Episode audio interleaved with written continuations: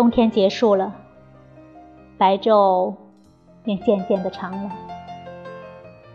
我的狗儿以如疯如狂的方式，在阳光下同我宠爱的小鹿玩耍。到市场去的人群聚集在篱笆边，欢笑着观看这两个淘气的游伴，竭力用截然不同的语言表达他们的深情。空气里春意盎然，稚嫩的树叶像火焰一样跳动。每逢小鹿跳起身来，随着影子的晃动。而弯下脖子，或是竖起耳朵，谛听微风的絮语时，他乌溜溜的眼睛里，总有一道闪光在跳跃。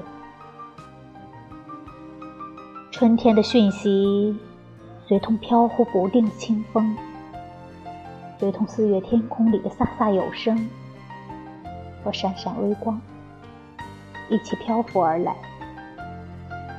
他咏叹世间青春的第一次痛苦，当第一朵鲜花蓓蕾初绽，当爱情抛弃他所熟悉的一切，闯出去寻找他所不明白的东西。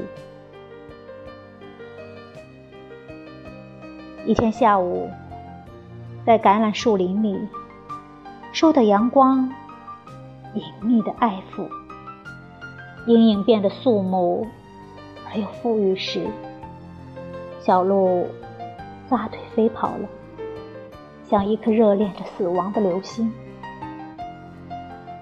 天黑了，屋子里的灯点亮了，繁星出现，黑暗笼罩田野，但小鹿永远不回来了。